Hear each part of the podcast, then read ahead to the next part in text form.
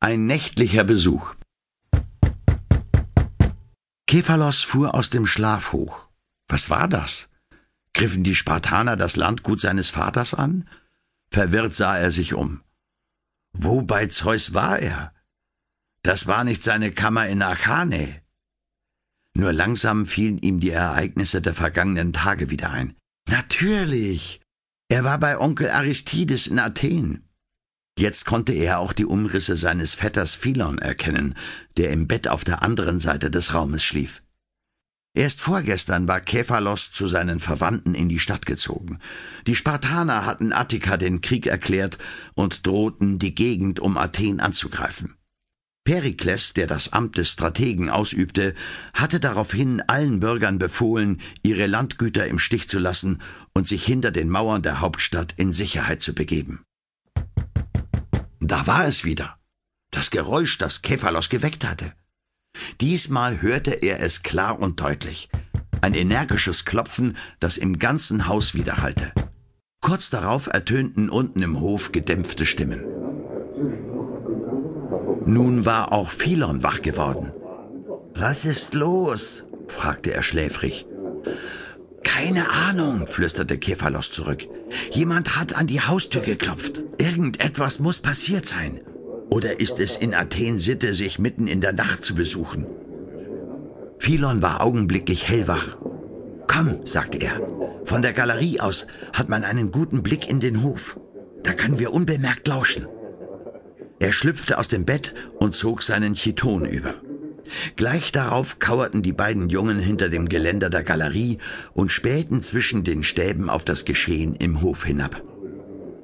Im flackernden Licht der Fackeln erkannten sie Aristides, der sich umringt von einigen seiner Sklaven mit zwei Männern unterhielt. Der ältere der beiden nächtlichen Besucher schien Kephalos Onkel gerade etwas zu erklären, während der jüngere Mann, ein Sklave, nervös von einem Fuß auf den anderen trat. Hast du eine Ahnung, wer die Männer sind? wollte Kephalos wissen. Klar, flüsterte Philon zurück. Das sind Nikias, Jasons Vater, und Eukles, sein Pädagogos. Meinst du deinen Freund Jason, der auch zu Nikomedes in die Schule geht? Philon nickte. Ja, den Pädagogos hast du doch gestern selbst kennengelernt. Erinnerst du dich nicht mehr? Stimmt, jetzt erkenne ich ihn wieder, murmelte Kephalos. Während seines Aufenthaltes in Athen besuchte er die gleiche Schule wie sein Vetter. Aber was wollen die beiden um diese Tageszeit von deinem Vater? Psst. Philon legte seinen Zeigefinger auf die Lippen. Sei still, dann können wir vielleicht herausfinden, was geschehen ist. Beide Jungen lauschten angestrengt. Auf der Agora? fragte Aristides gerade. Ja, nickte Jasons Vater. Eukles, wandte er sich an den Pädagogos, berichte Aristides genau, was vorgefallen ist. Eukles biss sich auf die Lippen und zupfte verlegen an seinem Ohrläppchen.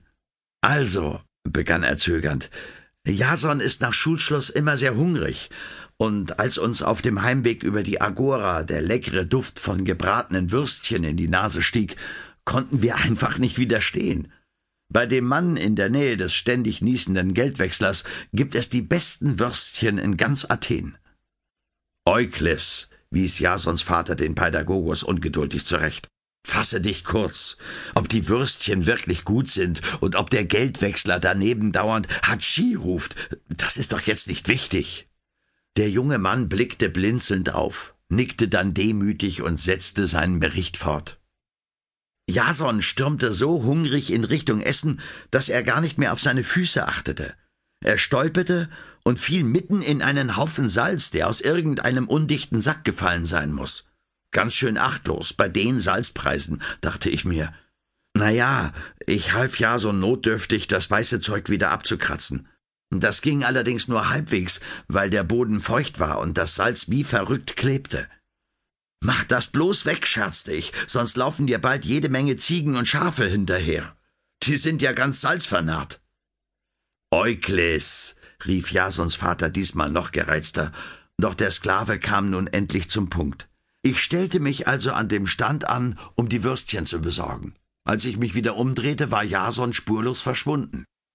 Das ist alles, unterbrach ihn Nikias und wandte sich wieder an